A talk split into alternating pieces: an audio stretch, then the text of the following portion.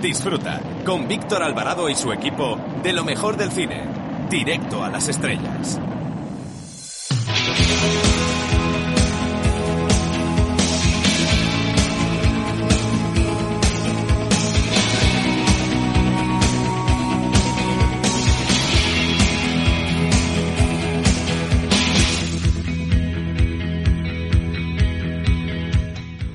¿Qué tal amigos? Les saluda Eduardo Verástegui y aprovecho esta oportunidad para mandarles un fuerte abrazo y sobre todo para felicitar a nuestros amigos del programa Directo a las Estrellas. Gracias por su apoyo.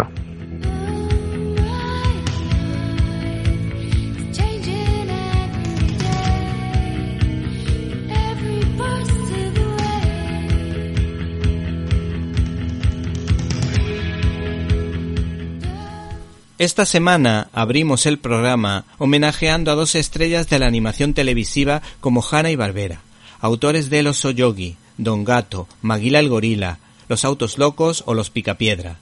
Eran dibujos animados sencillos pero con ágiles guiones. Los Picapiedra fue una exitosa serie para adultos, aunque en España, como casi siempre pasa, se pensó que era una serie para niños por tratarse de dibujos animados.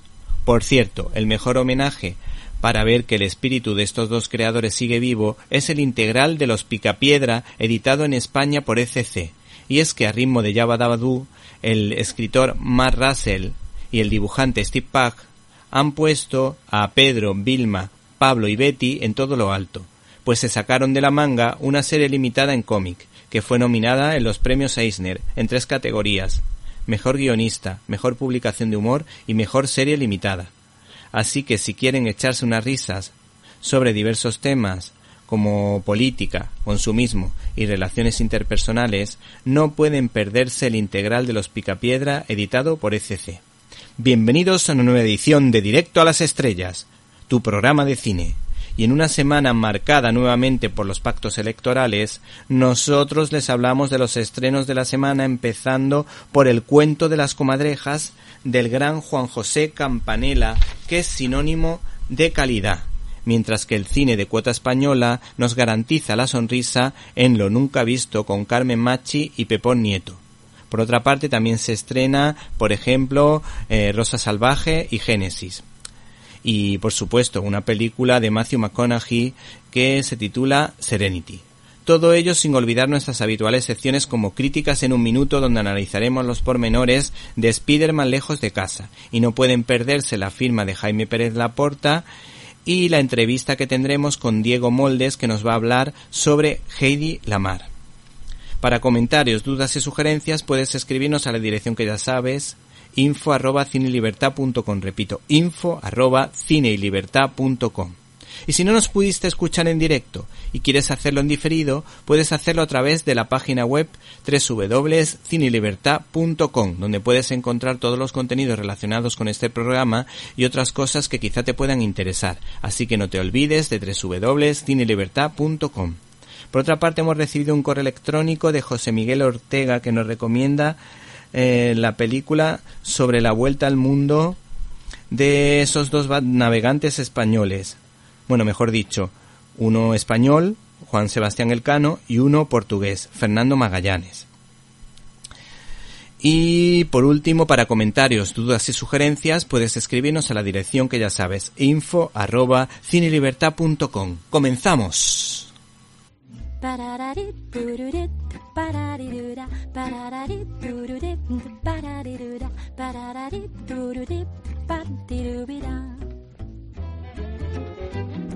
Sígueme, ¿quién soy? Dímelo, sígueme, tu doble soy yo, sígueme, quizá yo sea tú. Nuestro futbolero cinéfilo, Jaime Pérez Laporta, está preparado desde Cinemanet para hacer el siguiente regate cinematográfico. Hola Víctor, muy buenas. Una semana más desde el campo de Cinemanet os lanzo mi reflexión. Ya hemos vuelto de la playa, de las vacaciones y vuelve a tocar hablar de cine. A principios de agosto se estrenó Blackwood, una película de Rodrigo Cortés, y que en realidad pretende llevar al cine una novela juvenil de Lois Duncan, titulada originalmente Down a Dark Hall. Rodrigo Cortés es un cineasta especial, al menos así lo considero yo desde hace un tiempo. Sobre todo por lo que dice en numerosas tertulias radiofónicas de las que forma parte habitualmente para hacer crítica de cine, y una crítica que es inteligente y elegante, y siempre demuestra su cultura extensa, extensísima. Sin embargo, cuando llega el momento de poner en juego sus dotes como director y le toca estrenar una película, siempre se espera que supere su gran ópera prima, Uriel. Hay una presión palpable en el ambiente.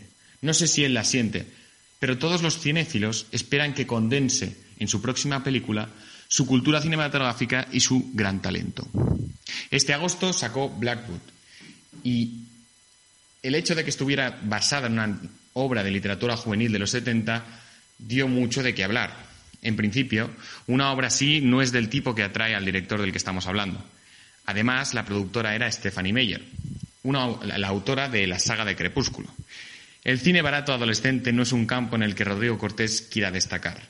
Pero como él dijo en una entrevista, en la historia había una premisa cruel que destrozaba a sus personajes y a la vez los hacía madurar, los trataba de forma poco paternalista. Y así fue, en, en 2016 Rodrigo Cortés rodó esta historia casi fantástica. Una niña problemática es internada en un centro especializado para niñas sin talento, que habrán de descubrir una habilidad. ¿Te está gustando este episodio? Hazte fan desde el botón Apoyar del podcast de Nivos. Elige tu aportación y podrás escuchar este y el resto de sus episodios extra. Además, ayudarás a su productor a seguir creando contenido con la misma pasión y dedicación.